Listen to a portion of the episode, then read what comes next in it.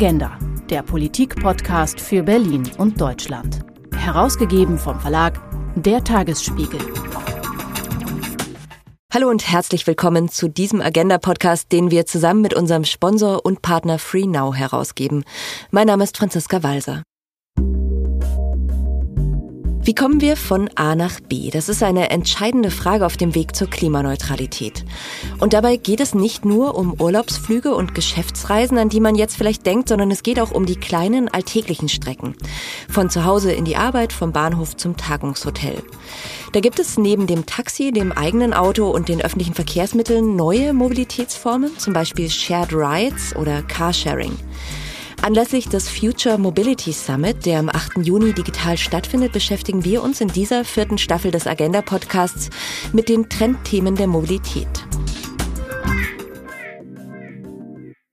Heute geht es um neue Mobilitätskonzepte und wie man daraus ein Geschäftsmodell macht. Und zu Gast bei mir ist Alexander Mönch. Er ist General Manager und verantwortlich für das operative Geschäft von FreeNow in Deutschland und Österreich. Bis 2019 hieß FreeNow übrigens MyTaxi. FreeNow ist ein Multi-Service-Mobilitäts-Joint Venture von BMW und Daimler und dort kann man per App verschiedene Beförderungsformen buchen, vom Taxi bis zum E-Scooter. Wir hatten Alexander Mönch schon im vergangenen Jahr zu Gast im Agenda Podcast und wir haben uns jetzt für ein Update verabredet.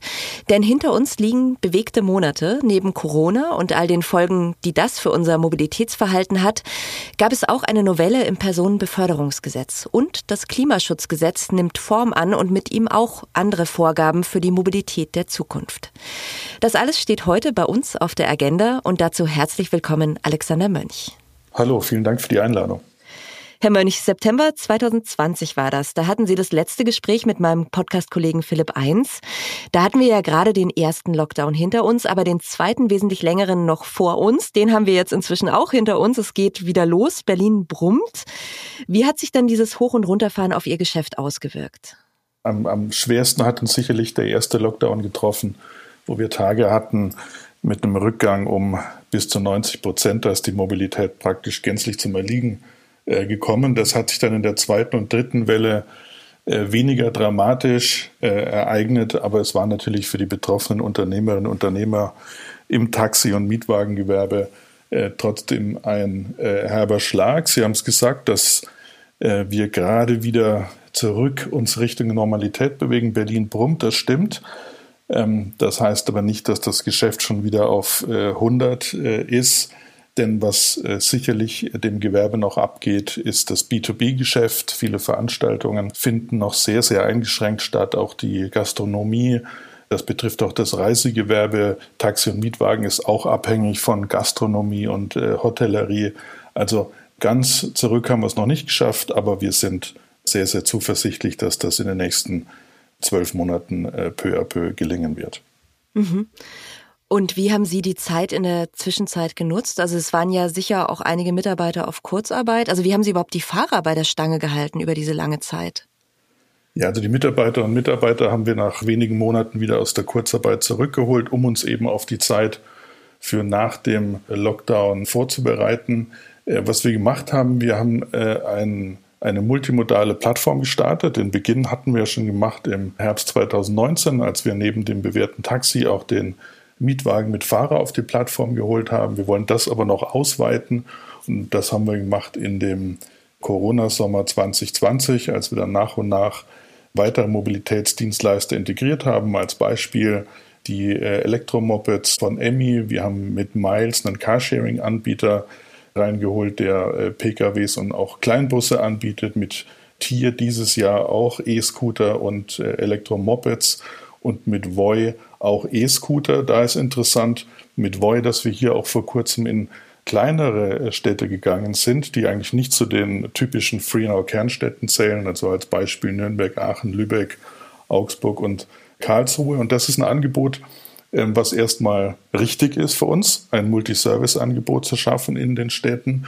Und zum anderen war es in der äh, Situation, in der von Mobilität im, im ÖPNV oder auch in, in Taxen ähm, mehr oder weniger abgeraten wurde, die richtige Lösung. Wenn das Wetter gut ist, kann ich mich an der frischen Luft auf, äh, auf einen äh, E-Scooter oder E-Moped bewegen.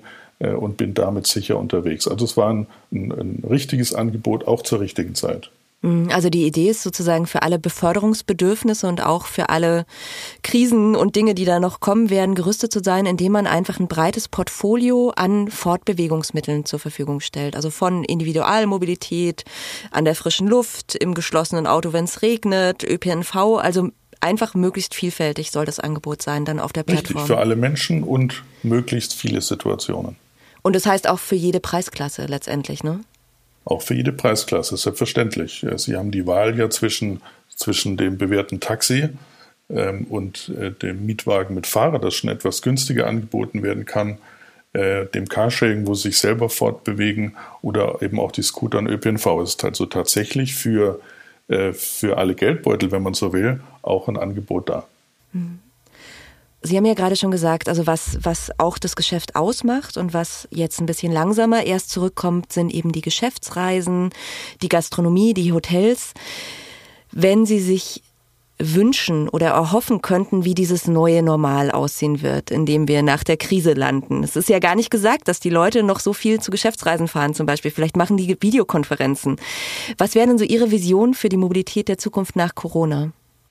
Also ich glaube, dass sich Mobilität äh, verschieben wird. Wir werden ähm, tatsächlich zumindest ähm, kurz- und mittelfristig wenige Geschäftsreisen erleben. Wir haben uns alle daran gewöhnt, äh, Videokonferenzen äh, zu machen. Äh, die meisten, unterstelle ich mal, vermissen auch nicht die Kurzstreckenflüge äh, für ein oder zwei Termine in eine Stadt ähm, äh, und wieder zurück an, an einem Tag. Ähm, also da wird sicherlich ähm, äh, Substitution äh, stattfinden. Ähm, was ich, äh, und, und wir sehen das auch, wenn man mal sich das Taxi- und Mietwagengewerbe ansieht, dass da teilweise auch weniger Lizenzen aktuell unterwegs sind. Es wurden Lizenzen nicht nur stillgelegt, sondern auch zurückgegeben, weil die Nachfrage eben möglicherweise nachhaltig zurückgeht. Aber äh, wenn wir über Multiservice-Angebote sprechen und über die Motorisierung des ähm, des Individualverkehrs oder den Rückgang des, des, des MIV, ähm, dann heißt das ja, dass an dieser Stelle auch wieder Nachfrage steigt. Also jeder, der aufhört, mit dem eigenen Wagen zu pendeln und Alternativen nutzt über eine transparente Plattform wie FreeNow, der wird ähm, hier auf der Plattform für die Mobilitätsdienste für mehr Nachfrage sorgen. Hm, also es sind sozusagen, man nimmt es von zwei Seiten in die Schraube, den Individualverkehr mit dem eigenen Auto, dass man sagt, die Stadt macht es unattraktiver, Fahrradwege werden breiter, Parkplätze werden weniger und gleichzeitig versucht man so ein Angebot aufzubauen, dass die Leute schmerzfrei sozusagen diesen Übergang hinkriegen. Genau, und ich glaube, dass es keine Hammermethode ist, äh, sondern wir haben viele dieser Experimente im Corona-Sommer letztes Jahr gesehen mit, äh, mit den Wegfall von Fahrspuren, ähm, Ersatz durch Fahrradspuren, durch ähm, äh, Fußgängerzonen äh, auf ehemaligen Fahrstraßen. Das wurde durchaus positiv angenommen. Und äh, das ist eben, kann man sagen, das ist dieses Bild, der, wir geben dem Bürger die Stadt zurück. Und das ist eigentlich, was die Menschen, äh, was die Menschen schätzen. Und Sie spekulieren auf dieses Budget, was frei wird, was jetzt noch gebunden steckt in den eigenen Autos. Also man belügt sich ja letztendlich, wenn man immer nur auf die Tankrechnung schaut, die aber ja auch ständig steigt, ähm, sondern da hängen ja noch viel mehr Kosten dran. Also Wartung, Steuer und so weiter. Und das ist, es ist enorm viel Geld, was da in diesen Autos gebunden ist. Ne? Ja, muss man ehrlich sein, weil man muss ja auch die Anschaffung mit einkalkulieren und die Reparaturen. Also viel weniger als 500 Euro pro Monat sind es nicht die man, äh, die man aktuell bereit ist, für das eigene Fahrzeug auszugeben. Und äh, wenn man das in, äh, nicht in ein Autobudget, sondern in ein Mobilitätsbudget steckt und einfach dieses Mobilitätsbudget nutzt, um nicht nur ein Fahrzeug zu nutzen, nämlich das eigene Auto, sondern den, die Monatskarte vom ÖPNV, den Scooter, das Taxi, je nach Situation. Ich glaube, dass diese Rechnung unterm Strich aufgeht und dieses Leben auch wesentlich bequemer ist ähm, als äh, täglich äh, in den Städten in den Staus zu stehen. Und dafür muss eben das funktionieren, was Sie mit dieser Multiservice-App anbieten wollen, nämlich dass man nicht zehn Apps braucht oder fünf, ne, weil ich von ÖPNV auf den Scooter gehe und dann nochmal auf den Mietwagen, sondern die Idee ist ja alles in einer App durchgängig zu nutzen und dann auch nicht mehrere Tickets kaufen zu müssen und so weiter. Genau, hab, wir haben sozusagen in, eine, in einer integrierten Multiservice-App alle verfügbaren Services einer Stadt transparent auf einen Blick und äh, sehe, was verfügbar ist. Und das kann ich dann je nach Situation äh, nutzen. Ich hatte gesprochen, da ist schon ein bisschen Vision dabei von einem durchgehenden Ticketing, also dass man nicht die Streifenkarte für den ersten Abschnitt braucht und dann EAN-Code und dann ein PDF, äh, sondern dass man ein Ticket über alle Verkehrsarten hat ähm, und dass eine Anschlussmobilität auch gewährleistet ist. Auch das habe ich ja nicht, wenn ich einen App-Switch vornehmen muss.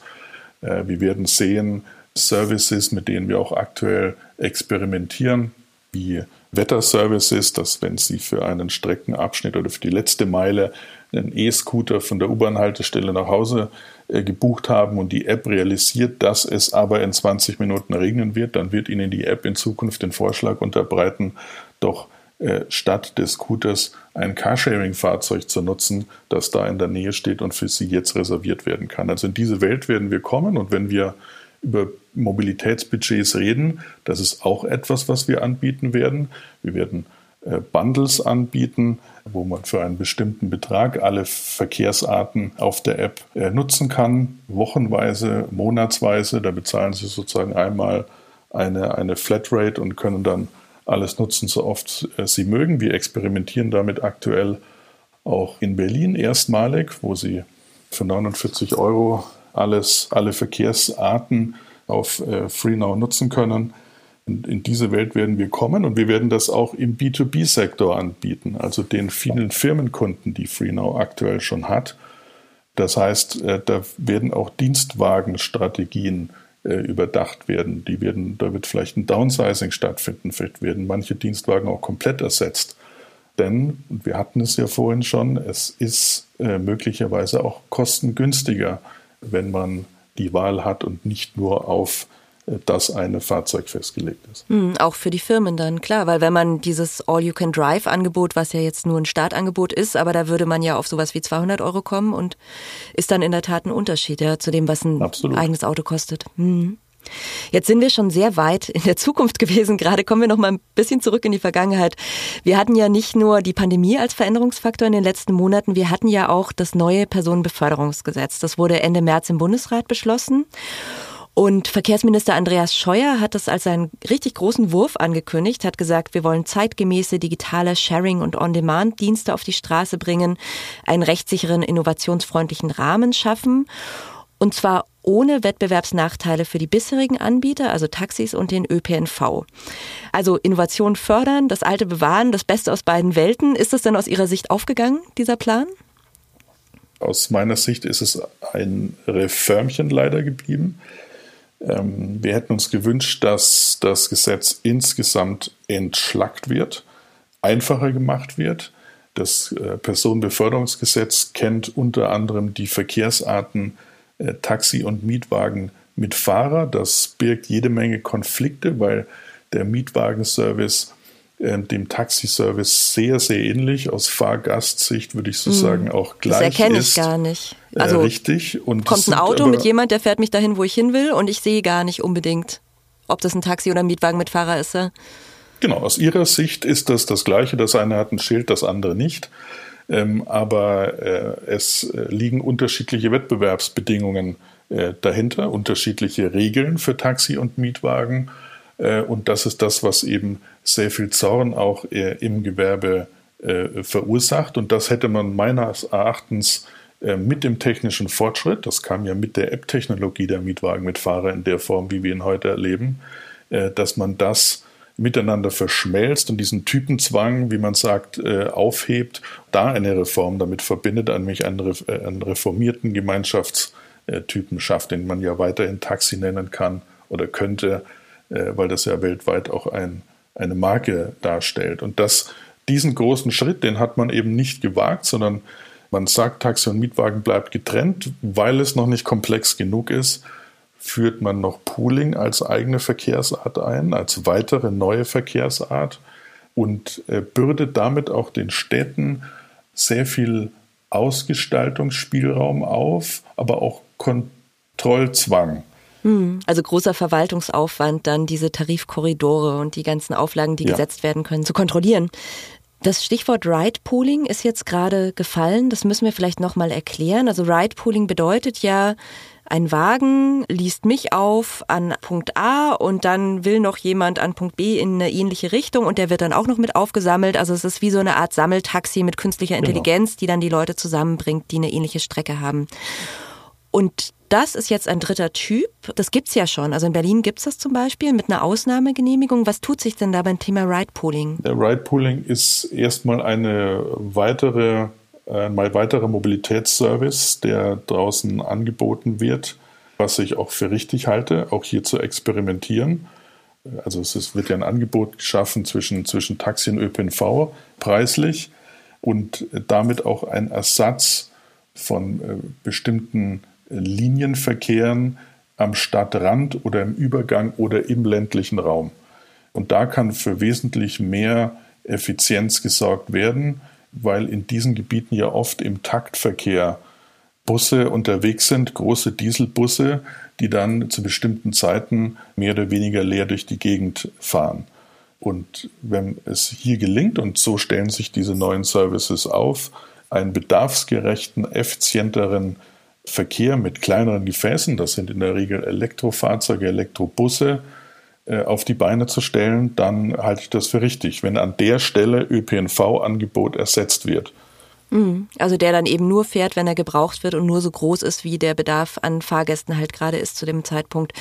Interessanterweise ist ja in Asien das sehr verbreitet. Also da gibt es sehr erfolgreiche Ride-Pooling-Anbieter auch in der Stadt, aber da gibt es in Deutschland noch große Vorbehalte, habe ich gelesen. Also es ist einfach nicht übertragbar so richtig, das Modell. Nee, es ist nicht übertragbar. Ich kenne das Dolmusch-System äh, aus der Türkei beispielsweise.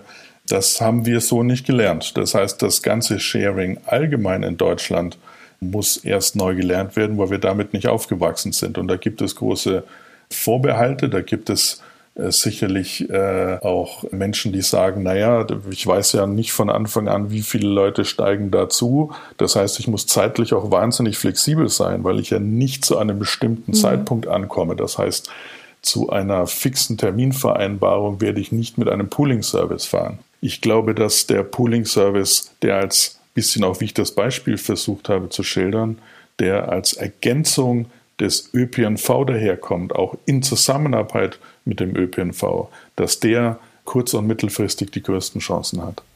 Jetzt gibt es ja noch ein drittes Stichwort für unser Gespräch, was wir uns vorgenommen haben, das Klimaschutzgesetz. Da hat ja Deutschland gerade die Ziele für 2045 festgelegt, Klimaneutralität.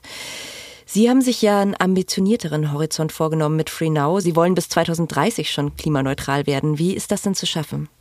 Ja, also es ist, wir nennen das unsere äh, Move to Net Zero äh, Strategie in zwei Stufen. Bis 2025 wollen wir 50 Prozent lokal emissionsfreie Dienste äh, bei FreeNow vermitteln, bis 2030 dann 100 Prozent. Wir sehen auch, dass ein großer Druck auf den Ride-Hailing-Diensten ist, weil das ja große Verbraucher in Summe sind ähm, und beteiligen uns auch an Projekten, wo es um die Elektrifizierung des Taxigewerbes geht. Äh, ich nenne mal als Beispiel das Projekt Zukunftstaxi Hamburg. Das wurde gestartet jetzt am April 2021 und steht auf drei Säulen. Das eine ist die bereits bekannte Bundesförderung, wenn man sich ein elektrisch angetriebenes Fahrzeug anschafft. Und dann die zweite Säule, die kommt in Hamburg noch dazu, lokal, dass man sagt, für den Mehraufwand, den ein Unternehmer und dessen Fahrer hat durch Elektromobilität, weil ja immer wieder Tankpunkte aufgesucht werden müssen, wo auch Wartezeiten entstehen, gibt es nochmal einen lokalen Zuschuss dazu. Da gibt es mehrere Förderstufen. In der Förderstufe 1 waren das bis zu 20.000 Euro, wenn ein Fahrzeug auch einen Rollstuhl mittransportieren kann. Also da wird das Thema Inklusion auch mitgenommen. Und die dritte Säule, äh, das ist dann die Säule, wo Projektpartner nochmal Beiträge leisten. Und da äh, bietet FreeNow dem Unternehmer nochmal ein Außenwerbungspaket an. Da geben wir nochmal über 3000 Euro dazu, äh, sodass der Unternehmer oder die Unternehmerin am Ende erheblich Mittel zur Verfügung hat, um den Mehraufwand bei der Beschaffung des Fahrzeuges sich leisten zu können. Denn Taxi ist ein margenarmes Geschäft, das ist ganz wichtig für den Hintergrund. äh, Elektrotaxis sind teurer und diese Lücke soll dieses Förderpaket Zukunftstaxi Hamburg geschlossen werden. Die Förderung wurde sehr, sehr gut angenommen. Binnen weniger Stunden äh, war die Stufe 1 ausgebucht, wenn man so will, waren alle Förderungen abgeholt. Die Fahrzeuge sind jetzt bestellt. Sie werden jetzt im Laufe des Sommers, Spätsommers in Hamburg auf die Straße kommen.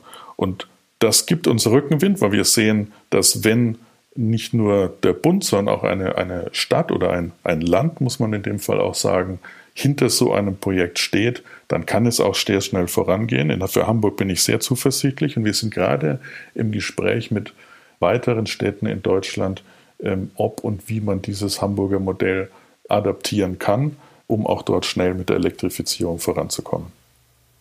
Der Weg wäre sozusagen da einfach Incentives, Anregungen zu geben den Fahrerinnen und Fahrern, weil sie ja keine eigene Flotte haben als FreeNow, die umgestellt werden könnte dann Stück für Stück, sondern sie sind eben da auf die Kooperation dann auch angewiesen, ne? dass die Leute das mittragen und die Städte da auch Rückenwind geben. Es geht tatsächlich um den Ausgleich der, der höheren Kosten, die der Unternehmerin oder dem Unternehmer entstehen. Das sind äh, je nach Fahrzeugtyp auch gerne mal 10, 15, 20.000 Euro Unterschied. Und das ist nichts, was ein Taxiunternehmer auf der Seite hat, zwingend. Da sind also innovative Konzepte und Zusammenarbeit gefragt, nicht nur bei der Finanzierung. Damit die Stadt der Zukunft den Menschen gehört und nicht den Verbrennerfahrzeugen. Das war der Agenda-Podcast mit Alexander Mönch von Free Now. Mein Name ist Franziska Walser. Ich danke Ihnen sehr fürs Zuhören.